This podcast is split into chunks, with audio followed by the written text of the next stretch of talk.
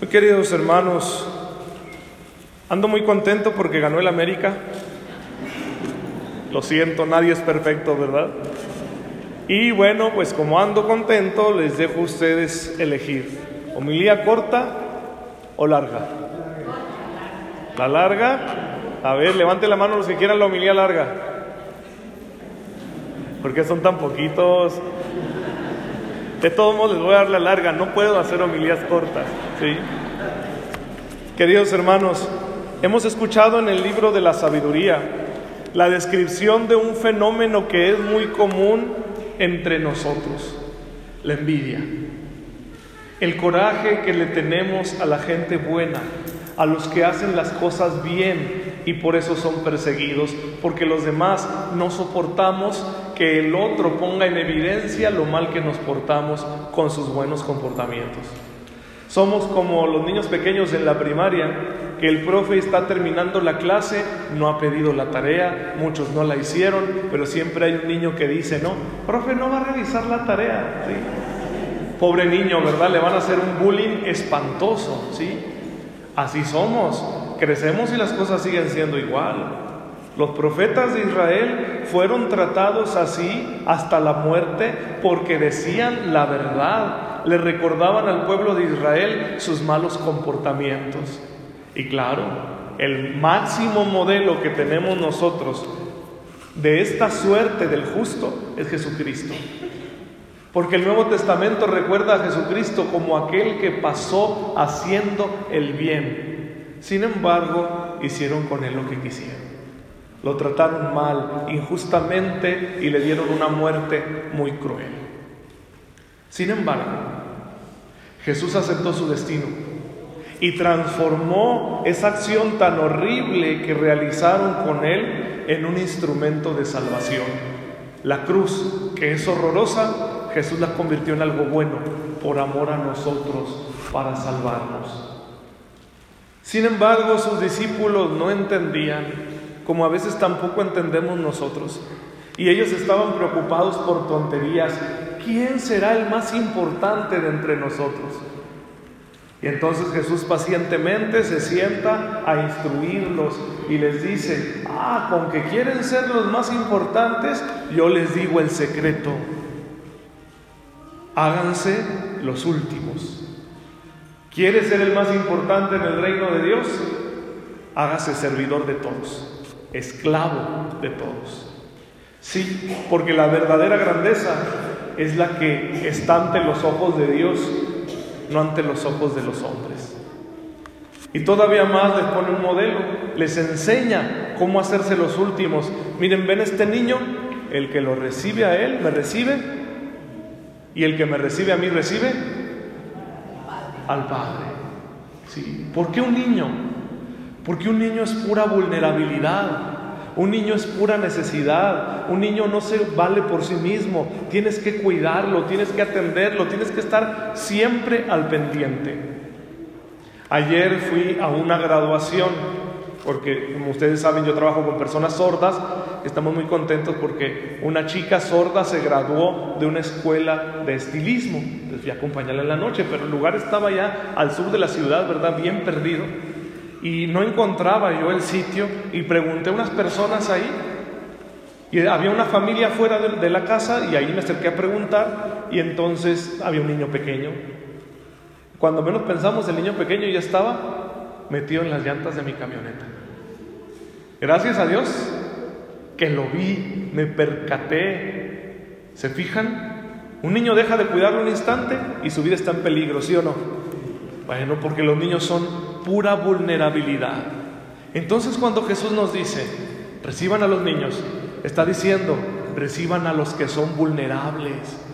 Y el que recibe a aquel que es vulnerable, recibe a Dios.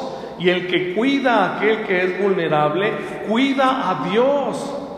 Imagínense que nos muramos y vayamos al cielo y entonces San Pedro nos deje pasar y nos diga, te dejo pasar porque cuidaste a Dios. ¿Cómo? Yo nunca vi a Dios. Claro que sí. Cuando llegó ese niño a tu vida, cuando llegó esa persona con discapacidad, cuando llegó aquel pobre a tocar la puerta de tu casa y tú cuidaste a esa persona, cuidaste a Dios. Qué importante es entonces estar bien atentos para recibir a los vulnerables y no andar tras de los poderosos, tras de los ricos, tras de los que nos pueden dejar un beneficio. Al contrario, buscar al que no puede devolvernos el favor, porque ahí es donde Dios está presente. Por supuesto, para que nosotros aceptemos al vulnerable, para que aceptemos la presencia de Dios en la persona vulnerable, necesitamos toda una espiritualidad, necesitamos tener el corazón muy limpio. Y el apóstol Santiago en su carta nos dice cómo. Primero nos señala que debemos desterrar envidias y rivalidades. Eso no es de Dios. Al contrario, la gente de Dios, ¿cómo debe portarse? Debe ser amante de la paz, comprensiva, dócil, llena de misericordia, etc. Así debemos ser nosotros. Nada de andarse con rivalidades, ni divisiones, ni envidias. Qué fea es una iglesia dividida, ¿eh? Es lo más feo que puede haber. Qué feo es cuando en tu grupo de la iglesia, en tu ministerio, en tu apostolado, estás dividido. Y hay gente que se tiene en coraje, porque este lo promueven y a mí no. Y yo soy mejor que él y yo también puedo hacer eso y empiezan las rivalidades. Es una señal de que no hemos madurado como discípulos de Cristo. No todo eso hay que sacarlo. ¿De dónde viene la rivalidad? ¿Por qué no somos tan inmaduros que a pesar de decirnos creyentes, seguimos cultivando estas cosas? Bien, el apóstol Santiago dice, vienen de las malas pasiones. Si todavía hay rivalidades, si todavía tenemos envidias, es porque hay malas pasiones en nuestro corazón. ¿Qué mala pasión? Dice el apóstol.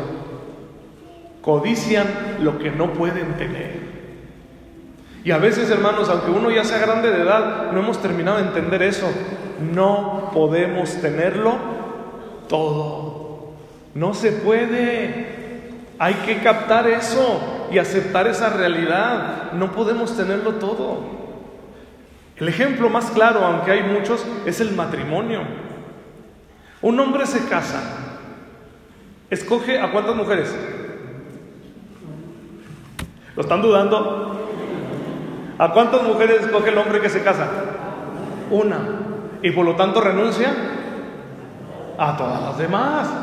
O sea, lo siento mucho, Maribel Guardia y Araceli Arámbura ya no son para ustedes. Ya acéptenlo, ¿sí? No puede tenerlo todo, ¿de acuerdo? Porque si no va a vivir en una codicia constante y Dios no lo va a escuchar. Esas decisiones implican renuncias, por eso hay que pensárselo bien. Porque dice el apóstol que Dios no nos escucha porque o no pedimos o pedimos mal. Le pido a Dios dinero. ¿Para qué? ¿Para gastármelo en papitas? ¿Para derrocharlo en placeres, en lujos, en comodidades inútiles? ¿Para eso quiero? No, no, el que quiere progresar económicamente, lo cual es justo, no le pide a Dios dinero, le pide a Dios trabajo. Qué diferencia, ¿verdad? Le pide a Dios trabajo, ¿sí? Entonces, pidamos bien, no con el corazón impuro, pensando solo en nosotros mismos. Es muy importante que nos demos cuenta de que esto nos pide el Señor. El que piensa en sí mismo no recibe a Dios en los vulnerables cierra su corazón y por eso sigue batallando en su vida cristiana, no madura. Esta tarea que nos dibuja la palabra de Dios, pues es bastante exigente, no es algo fácil, pero no hay pretextos. Que nos consuelen las palabras del Salmo, el Señor es quien me ayuda. Es decir, sí puedo vivir esto porque el Señor me ayuda porque Él me defiende, porque Él me protege, porque Él está conmigo. Esto es clave en nuestra vida de fe. Confía en el Señor, no en ti mismo. Decíamos en el Salmo, sálvame Dios mío por tu nombre, con tu poder defiéndeme. Es lo que yo le digo al Señor cada vez que paso por una panadería. Defiéndeme Señor, porque las donas y los marranitos me hablan, ¿verdad? Las manteconchas. Sí, decirle esto al Señor ante la tentación. No va a haber un solo día en que no te sientas tentado a ser egoísta. Y uno se da cuenta, pues en ese momento que quiere decir, sálvame Señor, no me dejes caer en esto.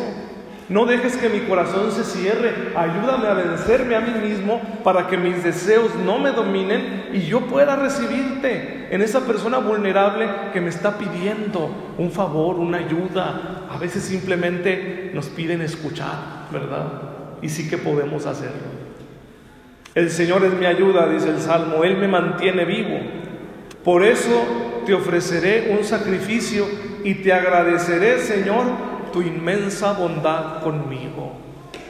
Es lógico, si yo sé que hasta la fecha estoy donde estoy y he podido ser fiel porque Dios me ayuda, ¿cuál es la reacción lógica? Que yo haga qué? Le dé gracias. ¿Cómo puedo darle gracias a Dios? ¿Cuál es el nombre oficial de la misa? ¿Y qué significa Eucaristía? Acción de gracias. Es decir, no tengo nada para agradecerle al Señor. ¿Qué puede necesitar Él de mí? Nada. ¿Con qué le voy a agradecer? Con la misa. Porque la misa es el sacrificio de Cristo.